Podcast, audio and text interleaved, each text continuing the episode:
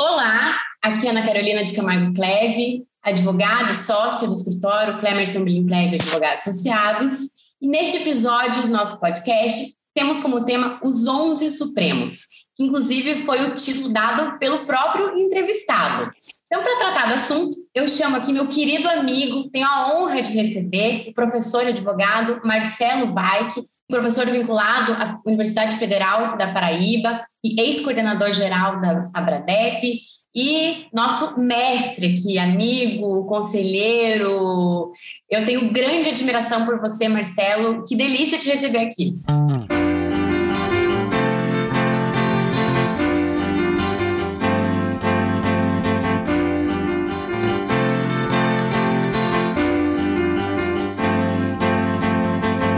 Carol, eu vou te chamar assim, porque já, claro. já me ensinaram que uma das premissas de um podcast é a, gente, a abolição do juridiquês e dos pronomes de tratamento. Então, assim, é para mim é uma tremenda alegria estar com você.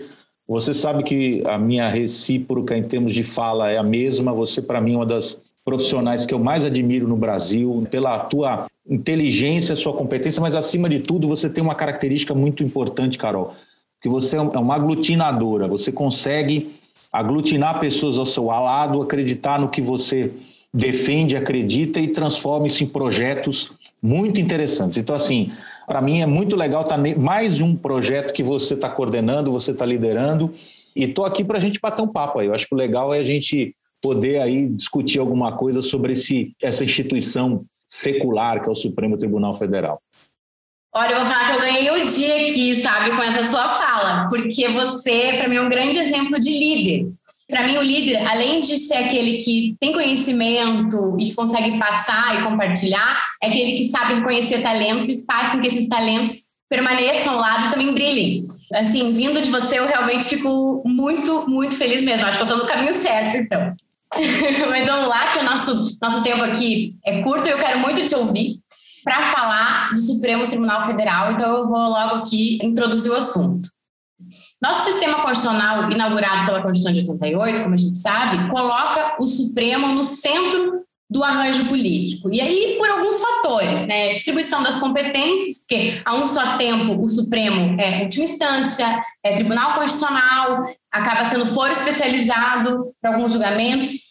E, além disso, na medida em que a nossa Constituição é comprometida com direitos fundamentais, e aí o Supremo Tribunal Federal tem esse papel de garantir o direito das minorias, dos grupos subrepresentados, que nem sempre são minorias, efetivamente, e, e ainda porque a nossa Constituição é extensa, então acaba que ela disciplina quase tudo, o que a gente não vê em muitos, muitos países do mundo. Então, tem muitos temas da nossa Constituição que não são tratados em outras constituições, em outras experiências é, pelo mundo. Então, a verdade é que o Supremo, né, por essa, vamos dizer, hiperconstitucionalização da vida, ele acaba conseguindo interferir na política, na economia, na dinâmica, na dinâmica social, né? E até essa expansão da autoridade judicial é o que, o que o Oscar Vilhena chama de supremocracia. E aqui eu fico pensando aqui, se não há com isso, na medida em que o Supremo acabar tratando de tudo, tudo vira matéria constitucional, se não há, por outro lado, um esvaziamento até da, do poder, da legitimidade do sistema representativo, que acaba tendo o risco de sempre ser usado a todo tempo. Então, quem vai dar a última palavra no Supremo? Enfim, primeiro eu queria ouvir o que você acha dessa supremocracia. Isso é um fenômeno positivo? É um fenômeno negativo? É fato que a nossa Constituição traz esse protagonismo judicial, mas será que não há hoje um hiperdimensionamento desse protagonismo? Então, primeiro de tudo, eu queria escutar sobre esse ponto. O que você acha desse fenômeno? É, primeiro é o seguinte, Carol, é importante a gente fazer um resgate rapidamente histórico, né? O Brasil, quando se torna república, ele viveu em cima de um grande conflito. No momento que você cria lá aquele modelo muito parecido com a Suprema Corte Americana, né? E essa era a primeira ideia lá quando na primeira Constituição brasileira, você não tinha os instrumentos de controle concentrado de constitucionalidade. Aquilo que a gente sempre escuta, né, para quem não é da área jurídica, uma ação direta, olha, o Supremo decidiu isso, declarou uma lei valendo para todo mundo. Então, não existiam esses instrumentos. Esses instrumentos, na verdade, só surgiram no dia a dia da Suprema Corte, do Supremo Tribunal Federal, lá na década de 40, lá com a Constituição depois, com as constituições, né, tanto a Constituição 34 como depois a de 37. Ali você teve, sem dúvida alguma, o surgimento da ação direta interventiva. Então, ali você começa a ter uma mudança do perfil do Supremo Tribunal Federal. Então, um, um Supremo que tinha uma característica muito muito parecida com a Suprema Corte Americana. Ele era a última instância e você só acionava isso naquilo que os, os, espanhóis falam no recurso de amparo, ou seja, é uma situação excepcionalíssima. Mas depois da década de 30 do século passado, a gente começou a ter o Supremo decidindo leis no sentido genérico, não um caso específico, uma situação concreta. Bom, quando chega a Constituição de 88 e aquele período todo de redemocratização, qual foi o erro, talvez, que a Constituinte fez?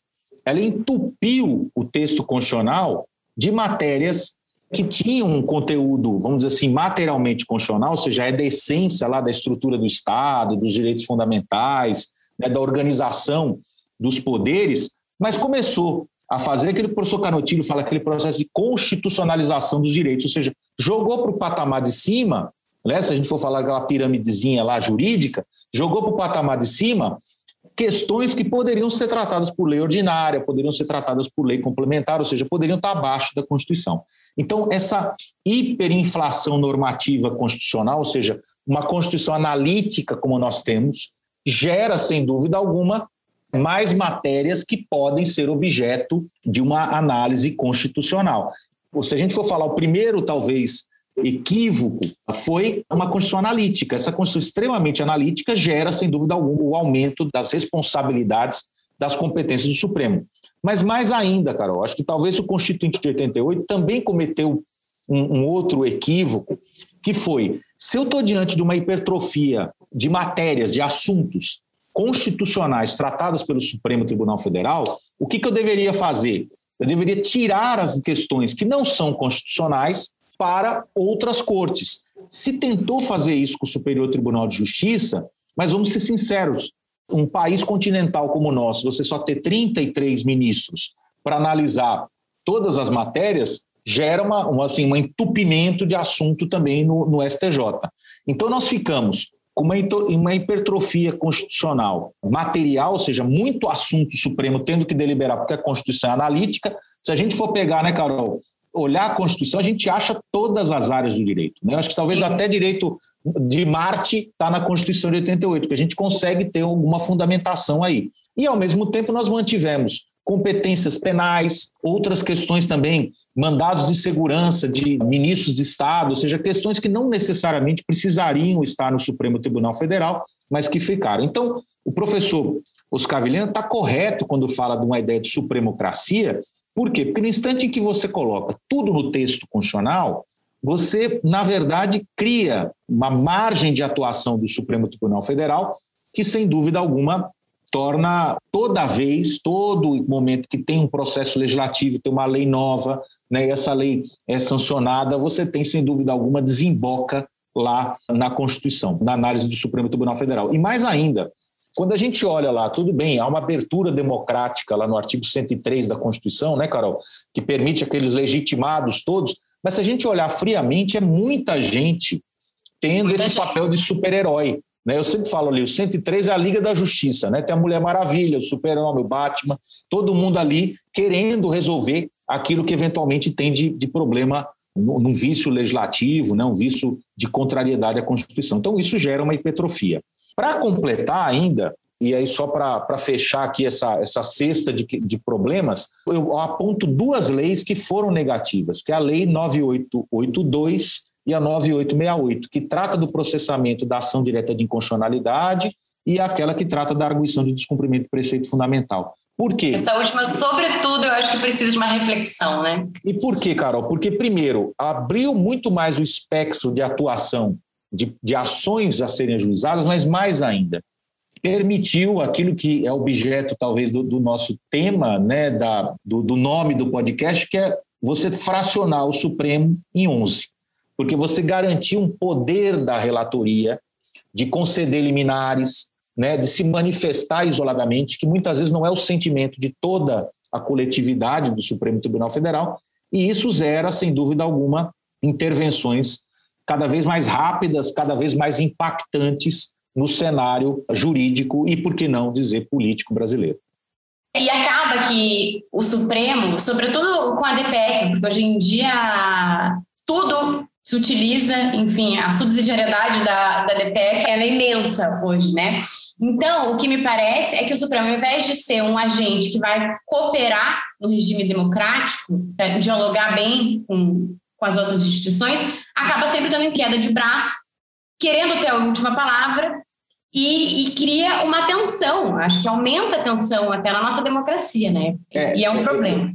É, eu acho que uma das coisas, Carol, que talvez tenha me, me, me gera muita reflexão no Supremo Tribunal Federal, embora o Supremo agora está começando a fazer novamente esse momento de, de revisão disso, que é o seguinte: essa intervenção exacerbada no, na, nas discussões políticas que compõem a própria democracia. Quando o Supremo começa, na verdade, a se manifestar no dia a dia da política, no dia a dia da democracia, a probabilidade de erro é muito grande, porque é, é assim, os ventos, eles. A democracia é isso, é dissenso. Né? Então, quando você tem um árbitro, né, o VAR ali, de dizer o que está certo, o que não está certo no processo político, isso é muito complicado, né? E isso gera, eu acho que você aumenta a instabilidade, porque você sempre está colocando, né? Tudo bem que a gente sabe que a posição do Supremo quando decide uma matéria constitucional é sempre contra-majoritária, contra a maioria, né? Você defender direito fundamental muitas vezes é você contrariar a maioria.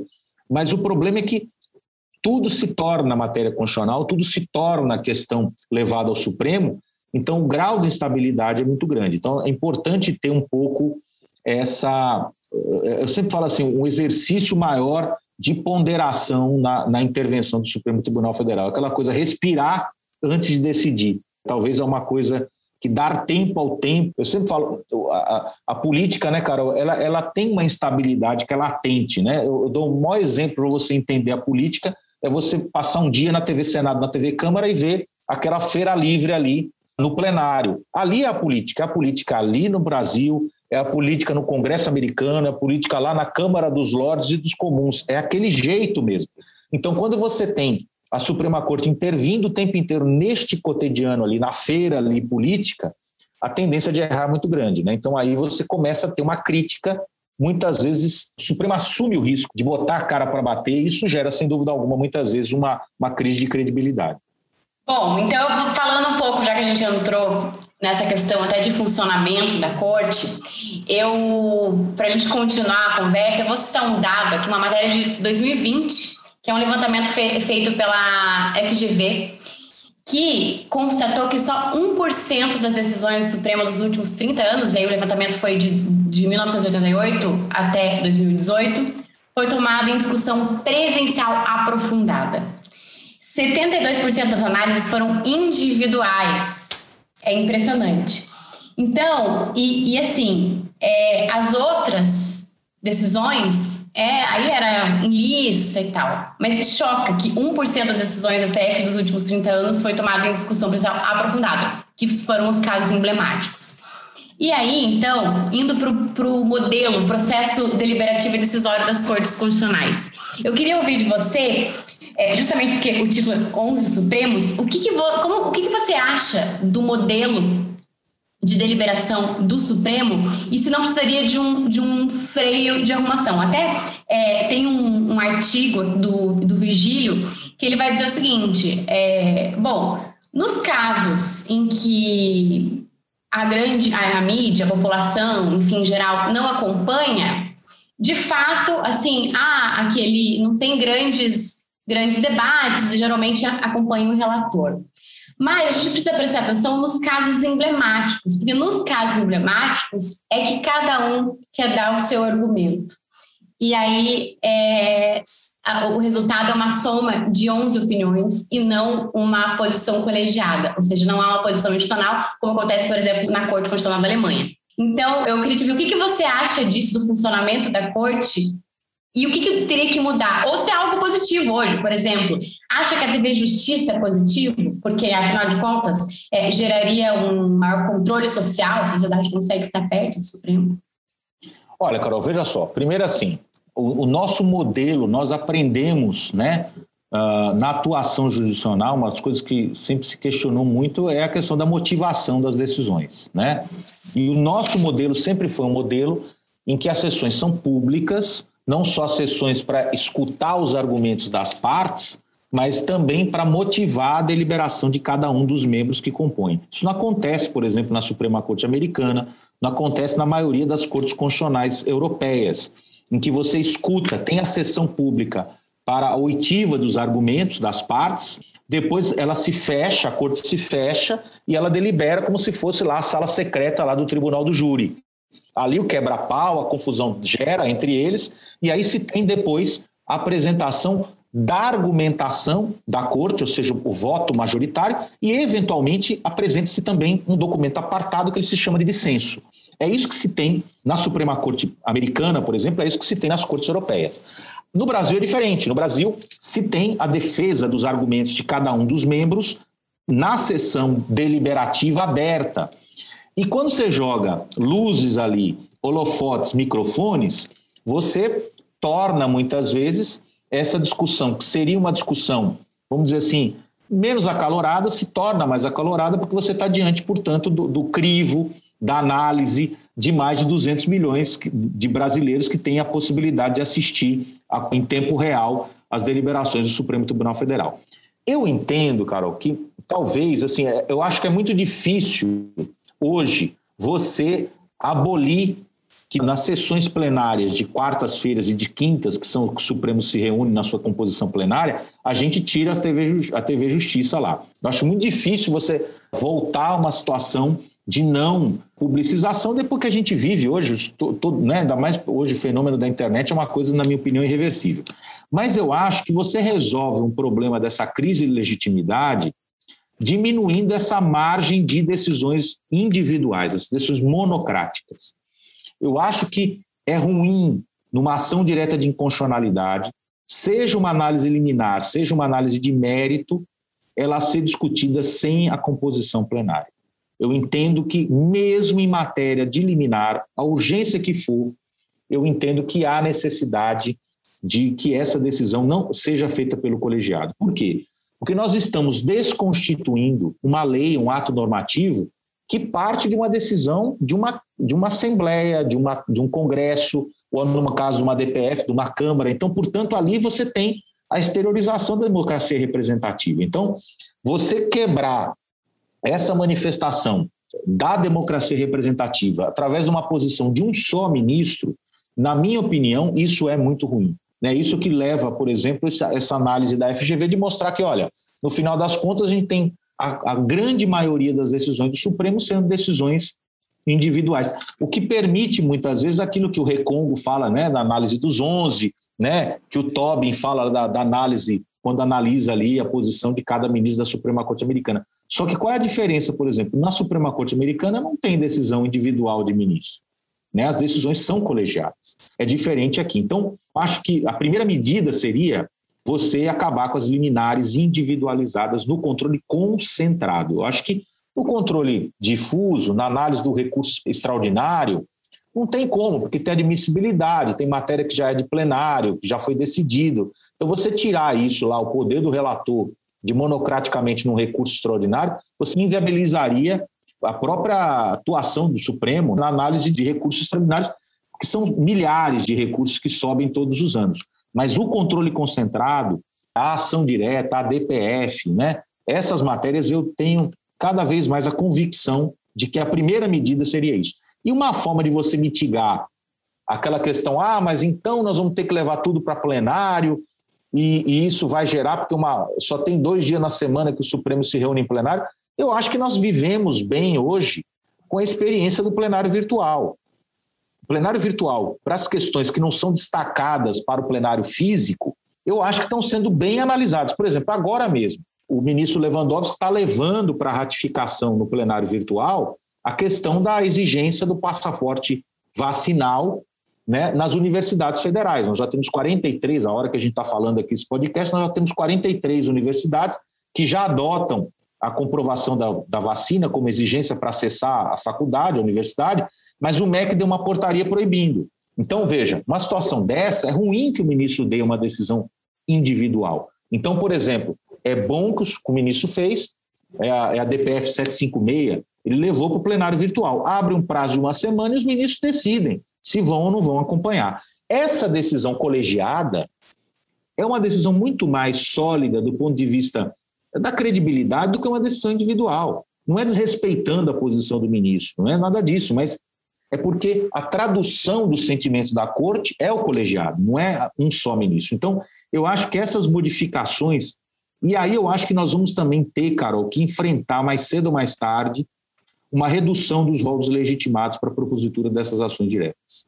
Eu acho que nós temos aí, para a gente que é advogado, é uma maravilha, né? porque toda hora a gente tem a oportunidade né, de estar tá propondo uma ação né, uh, direto ao Supremo, lá ter oportunidade de usar aquela beca bonita, mas assim, mas eu acho perigoso, porque eu acho que na prática a gente está gerando aí uma judicialização exacerbada que gera muito problema na minha, na e, minha opinião. E o que nós vemos também, né, Marcelo, a gente que é, que é no direito eleitoral, é o seguinte, o que acontece? Reclamam, reclamam, reclamam de ativismo ou de judicialização da política, mas o fato é que muitas vezes os partidos políticos que estão lá dentro dos legitimados, eles não conseguem ganhar ali na arena adequada, seja no parlamento, nas discussões políticas. E aí eu vou usar aqui a, a frase da, da Vânia, querem sentar ali e pedir colo para o Supremo. Né? Então, o Supremo decida. Então, assim, os partidos políticos eles também têm que conseguir resolver ali os antagonismos, os problemas, os conflitos na arena adequada.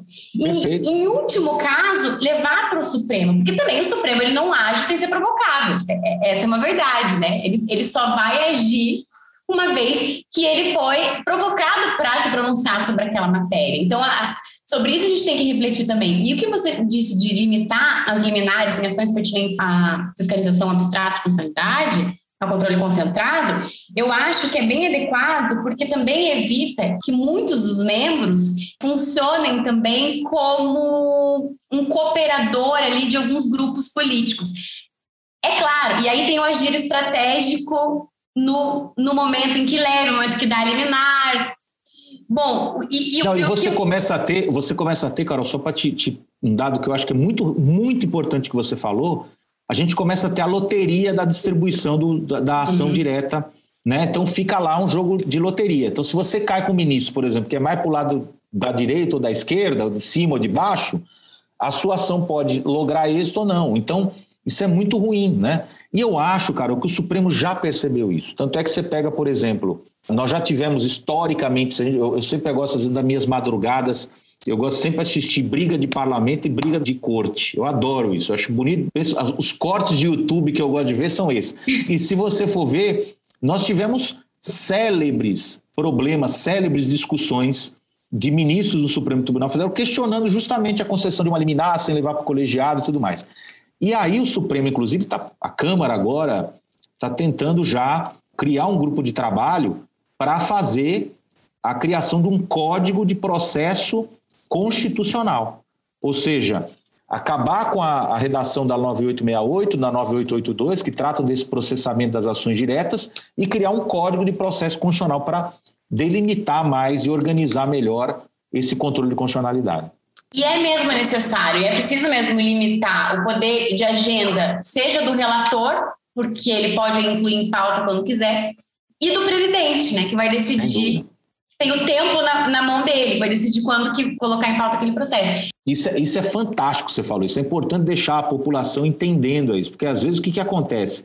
Você, o ministro são os 11 lá, ele pede dia para julgamento, né, Carol? Mas quem vai pautar não é o ministro que pediu, é o presidente. É o presidente. Então ele pode dizer: ah, hoje não dá tempo, hoje o assunto aqui não tem condição, então vamos deixar isso para a semana que vem. Então, quem dá o ritmo do Supremo é aquela cadeirinha que fica sentada ali, né, no meio das duas bancadas, da direita e da esquerda. Ali. E aí que, no, no fim das contas, o Supremo vai ter o poder de pautar os grandes assuntos, assuntos estruturais da sociedade, né? Porque é isso, hoje é, assuntos bastante sensíveis estão sendo discutidos no Supremo o tempo todo. Né? Nós vemos isso. Mas eu estava tava vendo, achei bem interessante também, e que eu não tinha parado para pensar ainda, e aí fui ler é a questão também do, do momento do voto do relator. E, e, assim, que o que faz, o que aumenta essa, essa que potencializa isso dos, dos 11 quererem expor seus argumentos, tal, é justamente o fato do relator não mandar com antecedência o voto. Né? Então, na sessão presencial, acaba que os demais até imaginam, por vezes, pela posição ser mais progressista, progressista ou conservadora, o que vem, mas não sabe exatamente quais os argumentos. Então, faz com que os outros, sobretudo os mais novos, tenham que já redigir também seu voto. Eu estou falando aqui de, de, casos difíceis, né, dos casos mais emblemáticos. E aí acaba que fica realmente é, a decisão vai ser a soma é, dos 11. Talvez se mandasse com antecedência tivesse justamente o que você falou daquela deliberação que ninguém está vendo, e aí só se publicize né, a decisão, enfim, o consenso, que é a decisão do Supremo Tribunal Federal. A decisão. E Carol, e, Carol, e você falando, você, você puxou um gancho que me fez recordar uma pessoa que tanto você como eu a gente admira muito, que é o Fernando Neves. O Fernando, Fernando uma vez conversando com ele, ele falou uma coisa que me, me levou muito à reflexão. O tamanho dos votos hoje do Supremo, do TSE, mudaram significativamente. E eu fui parar para olhar, e se você pegar na década de 60, 70, 80, as decisões do Supremo, e depois de 88, ocorreu um processo de academicismo das decisões do Supremo Tribunal Federal. Então fica ali, muitas vezes, um exercício de quem cita mais autores internacionais, quem cita mais autores, quem faz mais digressões históricas e que muitas vezes, grande parte disso é desnecessário. Muitas vezes isso fica para análise doutrinária. A jurisprudencial é uma análise muitas vezes subsunção daqueles fatos ou daquela lei, por exemplo, lá ao texto constitucional. E se a gente pegar o tamanho dos votos né, dos ministros do Supremo e comparar com os votos do, da Suprema Corte e das cortes europeias, eu não sei se eles já, quando fizeram algum colóquio internacional para discutir o método e o modo de agir, se co-irmãos deles das outras cortes não falaram, gente, vocês estão escrevendo muito aí. Um juridiquês necessário, não precisa tudo isso, né? Porque no final das contas, nem a gente lê. Olha, eu estou aqui com uma decisão do Supremo de 500 páginas, todos os votos. Quando, na verdade, o que a gente precisa é um sumário de 30, 40 aí uh, parágrafos no máximo para mostrar contextualização fática, fundamentação e os encaminhamentos, né? Então, assim, não, não precisa muita coisa. E, e, eu acho que isso muitas vezes fica cada um querendo dizer quem tem mais profundidade, né? Quem tem mais argumentação jurídica. E isso, isso é perigoso, porque isso afasta muito, eu digo assim, o destinatário, que é o cidadão. A gente está num processo que a informação ela tem que ser cada vez mais fácil, mais inteligível possível. Quando a gente rebusca demais, a tendência é gerar cada vez mais tanto a desinformação como também o distanciamento. Eu acho que isso é uma preocupação da linguagem. A nossa linguagem, ela está uma linguagem ultrapassada, na minha opinião. E tem outro ponto perigoso também, né? Então também é um falso debate. Porque, para mim, você é professor, você, você bem sabe disso. Quando a gente fala em debate, diálogo acadêmico, você tem que estar disposto a ser convencido, a quem sabe mudar de ideia. Então, quando você leva o voto pronto com 200 páginas, você vai querer ser advogado da sua tese. E aí você não vai estar disposto ali no processo deliberativo, sincero, talvez mudar de ideia. Então, é bem perigoso isso. Até eu ia te perguntar, mas é, você, é, você... é, o que os psicólogos falam, né? Escutativa, né? Você de fato escutar e, e processar o que o cara está falando e a partir daí levar em consideração. Você está corretíssima. É isso mesmo. Exatamente. E aí, eu ia te perguntar, mas você até adiantou. Eu ia fazer a seguinte pergunta: se você acha que o, as discussões no Supremo são mais próximas das discussões acadêmicas ou de uma discussão política? Eu acho que é meio a sabor dos momentos. Né? Eu acho que uhum. tem, na sua grande maioria, há uma preocupação em sempre mostrar erudição, em mostrar profundidade. Eu acho que muitas vezes há uma acerbação disso. Isso é fruto, na minha opinião, também dessa posição exacerbada que nós, nós geramos, né? com a questão da TV Justiça, essa. Uh, eu, eu, sempre gosto de falar, quando você começa, eu faço uma brincadeira bem esdrúxula, assim, mas é, é para os alunos, eu falo assim: me digam os 11 jogadores da seleção brasileira de futebol. Eu não sei. Eu não sei um ou dois no máximo. Agora, se você perguntar, me diga os 11 ministros do Supremo, quase todo mundo hoje já sabe. Já né? sabe, é verdade. Agora, se você for perguntar, por exemplo, o homem médio americano, né? Os que eu não gosto do homem, vamos dizer, para o cidadão comum americano, os, os nove ministros da Suprema Corte Americana, eu não sei se eles vão responder com a mesma rapidez que nós respondemos aí geralmente. Então, assim, é isso que me preocupa. E eu acho que tem, de um lado, portanto, às vezes, muita tentativa de erudição, que não precisa. Eles foram escolhidos, eles têm notável saber jurídico, reputação ilibada, eles passaram pelo crivo lá, eles não precisam ficar todo dia tendo que dizer que são inteligentes, que são bons. Né? Competindo né? entre eles. Né? Exatamente. Né? Mas também acho, e aí eu não tenho nenhum problema de falar isso, que muitas vezes também tem um conteúdo político, mas não é só um político, vamos dizer assim, porque às vezes a gente fala o conteúdo político para quem nos assiste, pensa que o político é o político do, no sentido negativo. Não. Às vezes tem posições de, de visão de mundo, do olhar do direito, do olhar da democracia, do olhar da sociedade brasileira, que se exteriorizam. Vamos pensar o seguinte aqui, vamos pensar uma situação bem pragmática. A ministra Rosa Weber, ela é originária da Justiça do Trabalho e ela sempre teve uma posição pró-trabalhador.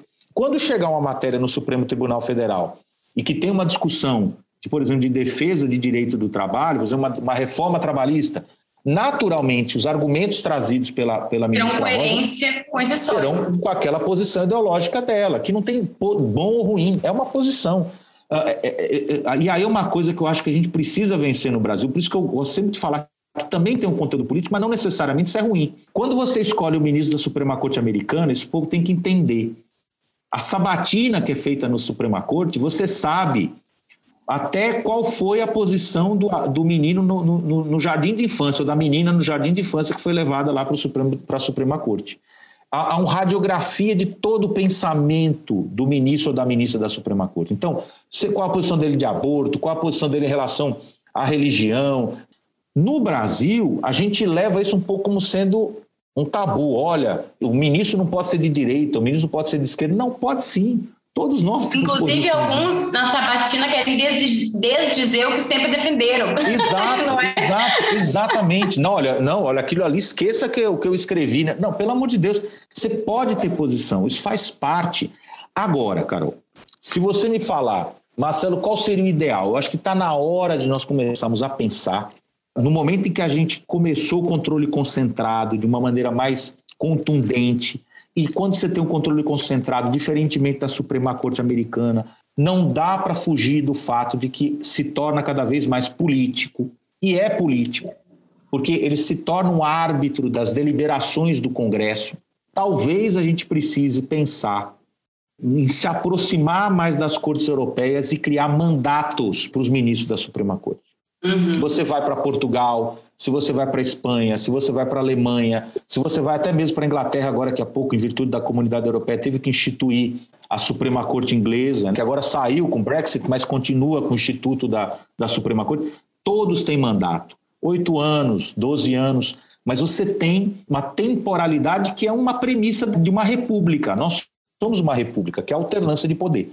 Quando você pega o modelo brasileiro, em que se admite que o ministro da Suprema Corte passe 30, 40 anos ali na gestão, né, na, na gestão, no, no, exercício da atividade como ministro, você tem um poder que nem o presidente da República tem, que nem um membro do Congresso tem, que quatro em quatro anos ou de oito em oito anos está sendo lá levado ao crivo do escrutínio popular. E mais ainda, a partir da premissa que você cria um mandato, eu acho que talvez, Carol, a gente pensar numa distribuição de indicações. Quem tem poder de indicar ministro? Eu acho que talvez o presidente da República teria que ter assento.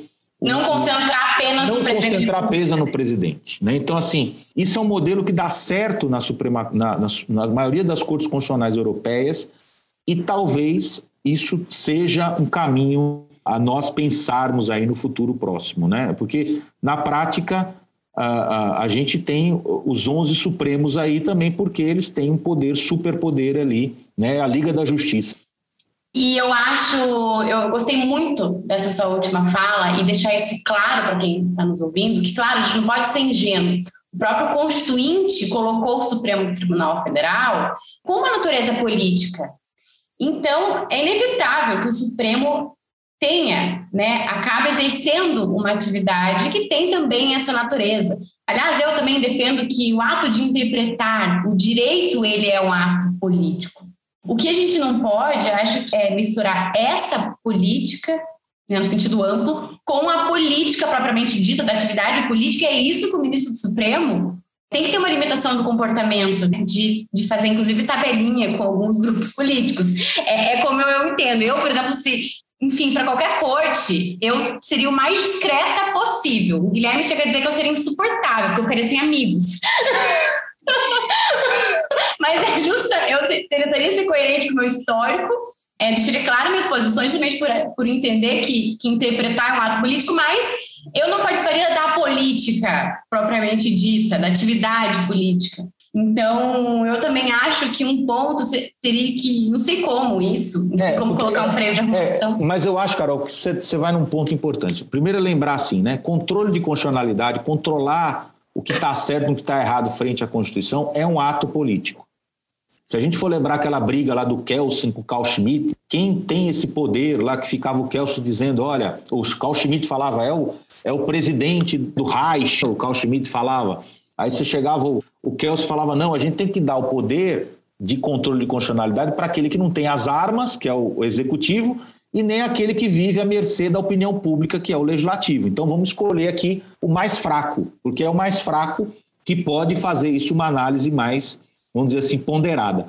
O problema é que no caso do Brasil, se isso fosse apenas e tão somente uma deliberação colegiada, talvez aquilo que você falou, você é um pouquinho mais chato na hora de decidir, eu um pouquinho mais aberto, mais somebody love, ou seja, mas essa conjunção de espíritos, de seres humanos, traduziria um resultado final que era a posição colegiada. O problema é que hoje a gente vive o quê? A gente vive ao sabor das emoções, das razões de cada um dos onze. E é aí que você gera essa instabilidade, porque nem sempre, muitas vezes, a posição do ministro X corresponde com a da ministra Y. Ah, Esse mesmo ministro também muda de ideia de acordo e às vezes com as circunstâncias muda. históricas. Às vezes ele muda, não é verdade? A, gente, é? a gente teve aquilo que os americanos falam de overruled, né? que é aquela é. mudança é. jurisprudencial. A gente tem, às vezes, muito comum entre os próprios ministros. Olha, eu votei, mas eu não voto mais, né? Assim, já, já no, num tempo curto, né? Exatamente. Os Estados Unidos demoram anos e anos para votar. Aqui, assim, um ano, meses, de repente. E aí, que eu fico pensando também é que o Supremo, ele não cumpre, não se compromete com esse papel contra-majoritário que você falou lá no início. Então, eu vejo casos, e aqui, para citar um que para mim foi bastante. que ilustra bem isso, é o caso da Boate Kiss, a decisão do ministro Fux. Eu, sinceramente, quanto. E eu não, não sou criminalista, mas enfim, eu fiquei mesmo assustada, porque o, o papel do, do, magistrado, o papel de um membro da Suprema Corte, não é estar preocupado com o que pensa a opinião pública. É justamente ser garantidor de direitos fundamentais. Então, me assusta quando acontece esse tipo de coisa, porque a gente perde o controle. Afinal, o Supremo Tribunal Federal que está lá para garantir, para garantir esses direitos e garantias, não faz esse papel. Então, a quem se recorre? Então, enfim, é, essa tua preocupação é um outro tema que daria um outro podcast, que é o seguinte: o papel da opinião pública nas deliberações do Supremo e da, dos tribunais. Esse é um fenômeno que me preocupa demais, porque, assim, jogar para a plateia é muito arriscado quando você está diante da atuação do judiciário, é muito ruim, porque aquela situação, a opinião pública, ela é indiscutivelmente, ela é emocional, e ela vive ao sabor dos ventos momentâneos. Ou seja, às vezes a, a, a, maior situação, muitas vezes a gente vê, eu sempre falo assim, a maior forma de você ver o papel da opinião pública é você ver que foi o, o povo alemão que colocou o Hitler no poder e que, e que aprovou a maioria das, das leis que deram a base de sustentação para o regime nazista. Óbvio, por, e aí você vai dizer que todo o alemão estava errado? Não, é porque havia ali um momento em que todo um conjunto de comunicação, de informação, de, de desinformação, estava ali à mercê para mexer, manipular na cabeça das pessoas. Então, opinião pública é como pesquisa eleitoral, ela muda toda semana. Então, a gente tem que tomar muito cuidado com isso. E um ministro de uma Suprema Corte, individualmente, monocraticamente, decidir isso, invocando clamor social, eu acho isso muito temerário, né? Assim, embora eu possa, obviamente, entender, né, que está na lei lá da, aquela questão da eficácia imediata, né, das decisões dos tribunais do júri, que não tem efeito suspensivo, mas assim, mas é uma opinião que não foi referendada pelo colegiado, né? Então, assim, nessas horas, eu sempre falo, o ministro do Supremo Tribunal Federal tem que comer caldo de galinha, né? Caldo de galinha e calma não faz mal não a ninguém. Não faz mal para ninguém. É parar é um pouquinho, pensar, bota o jogo para todo mundo deliberar, porque você diminui as zonas de tensão. Né? Eu acho que a grande questão é, quando você tem uma decisão colegiada, você fala o seguinte: olha, essa é a nossa posição. A outra coisa é quando você diz essa é a minha posição. Tem uma diferença muito grande. Né? Eu acho que isso talvez falte ao Supremo Tribunal Federal. Marcelo, Perfeito, eu adorei nossa conversa, fluiu super bem e assim, você mesmo nasceu para ser professor, porque você é super didático, ficou tudo muito claro, assim, e eu adorei o tema, acho inclusive que rende muito mais, tema para outros podcasts, e assim, eu que, que sou também da ciência política, né, eu gosto muito desse, dessa compreensão mesmo do, do direito e, da, e, e das instituições, que eu gosto dessa abordagem institucionalista da ciência política e conversa bem com a nossa área, então para mim é uma delícia falar sobre, sobre esse assunto.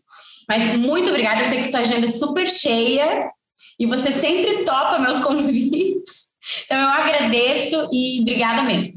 Foi um Não, prazer. eu só tenho a agradecer você, muito, muito obrigado a você, a tua equipe, né, e te parabenizar muito por mais esse projeto. Né? Você, que nem Midas, bota a mão nas coisas, vira ouro, porque... Quem me dera! Isso, não, mas isso é uma coisa, Carol, importantíssima. A gente precisa...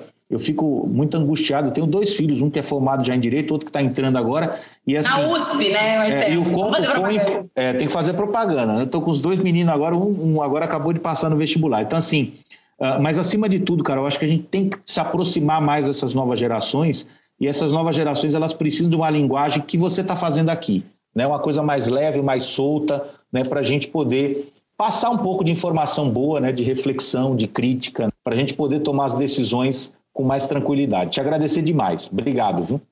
Com certeza. Então, e por fim, eu lembro aqui aos ouvintes, os episódios do Cleve Podcast podem ser ouvidos no Spotify, na Apple e no Google Podcasts. Escolha seu distribuidor e acompanhe todos os podcasts. Até o próximo. Obrigada.